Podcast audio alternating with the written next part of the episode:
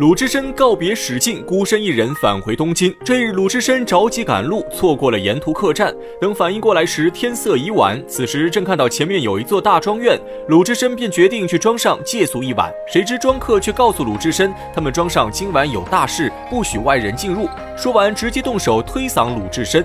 鲁智深心中大怒，提起禅杖就要教训这几个不长眼的撮鸟。关键时刻，一位白发老者从屋中走出，他正是这座庄院的主人刘太公。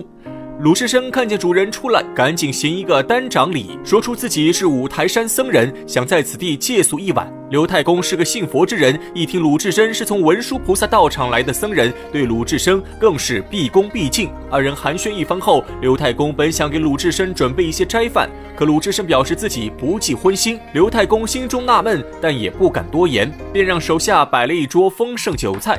鲁智深风餐露宿，早已多日未尝荤腥。见了这满满一桌酒肉，馋得口水直流。谢过刘太公后，直接大碗饮酒，大口吃肉。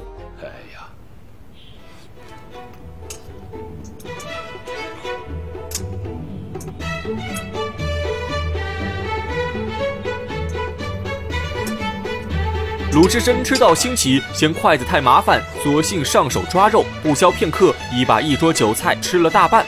可鲁智深还没吃饱，又找刘太公要了几碗米饭，就着剩菜又吃了一通，活脱脱是饿死鬼投胎转世，只把刘太公等人看得目瞪口呆。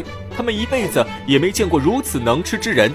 眼看鲁智深吃饱喝足，刘太公让他在耳房暂住一晚，临走前特意嘱咐鲁智深，如果晚上听到什么动静，千万不要出来观看。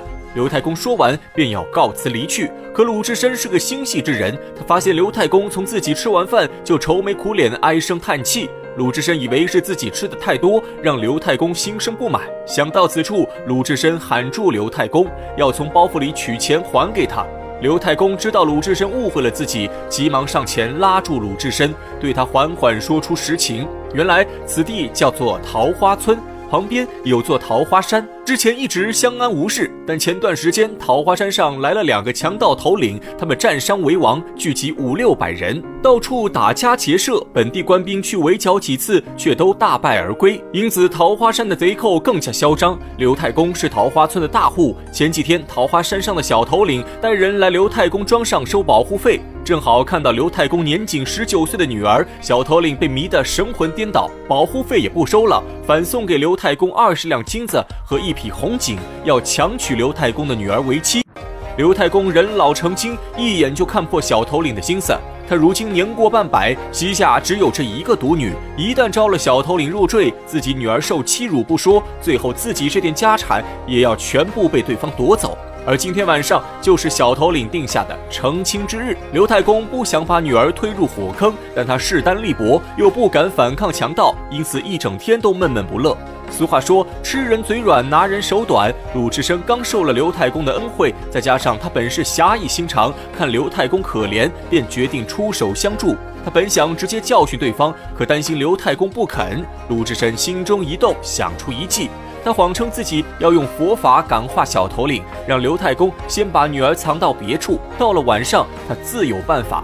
刘太公一听，大喜过望。他虽然看着鲁智深凶神恶煞，但想起对方是五台山的和尚，以为鲁智深真是一个得道高僧，当下对鲁智深千恩万谢。眨眼间，天色已黑。桃花山小头领带着一帮手下如约而至。只见这小首领个子不高，相貌平平，脸上一颗豆大黑痣，胸前别着大红花，春风得意，喜气洋洋。刘太公早在院中摆下酒席。小首领见了刘太公，先喊一声“泰山岳父”，接着端过旁边大碗，先敬老丈人三碗酒。三碗酒喝完，小头领已有醉意，趁着酒兴要先见新娘子。刘太公便把小头领引到后院，他按照鲁智深的吩咐，不在屋内点灯，怕小头领看出破绽。小头领不疑有他，只以为是刘太公勤俭节约。他踉踉跄跄闯入屋中，摸黑来到床前，看到有一个人盖着被子躺在床上。小头领淫心大发，扑上去就是一通乱摸，正摸到鲁智深圆滚滚的大肚子，娘娘娘子。你好大的肚子啊，娘子！咱家不光肚子大，拳头还大呢。鲁智深话音刚落，翻起身来，用被子套住小头领，劈头盖脸就是一拳，将小头领打飞数米。鲁智深接着又是一脚，把小头领打得连连求饶。此时，屋外小喽啰发现不对，一起涌到门口。鲁智深提起小头领砸向众人。小喽啰看鲁智深如此勇猛，吓得扶起头领落荒而逃。鲁智深却不以为意，当下就在院中饮酒吃肉，坐等对方回来复仇。不消片刻，外面传来嘈杂之声，被打的小头领回桃花山搬来救兵，重整旗鼓，杀到庄前。这次他连大头领一起请下山来，誓要一雪前耻。鲁智深不管对方有多少人马，他二话不说，拿起禅杖便和大头领打在一起。鲁智深力大无穷，一交手便压制住对方。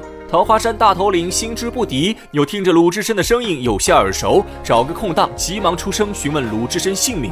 鲁智深为人光明磊落，当场报出名号。大头领一听，却神情激动，停下手来，对着鲁智深躬身行礼。鲁智深细瞅一番，这才认出大头领即是打虎将李忠，也就是史进的开手师傅。李忠拉过先前小头领，给他们二人彼此介绍一番。这小头领正是小霸王周通。三人互相见过，鲁智深拉着二人进屋，先说出自己遭遇，接着又问李忠为何落草为寇。李忠这才说出究竟。原来自魏州一别后，李忠继续跑江湖卖药。前段时间正到了桃花山脚下，遇到周通劫道，二人大战一场，周通被李忠打败。他佩服李忠武艺，便请李忠上山当了大头领。三人说话间，鲁智深想起刘太公一事，开口宣布这门婚事作废。李忠当场答应。可周通娶妻不成，反被鲁智深毒打一番，心中不服，出声反对。鲁智深大步上前，拽过周通，手中稍一用力，周通疼得连喊求饶，再不敢反对鲁智深。一场风波就此平息。这也正应了那句俗话：“色字头上一把刀。”李忠与鲁智深久别重逢，强拉着鲁智深上山喝酒。鲁智深推辞不过，只好跟随二人返回桃花山。李忠在桃花山寨大摆酒宴，盛情款待鲁智深。可鲁智深记挂林冲家人，到第三天便要告辞离去。李忠强留不住，只能又摆了一桌酒席送别鲁智深。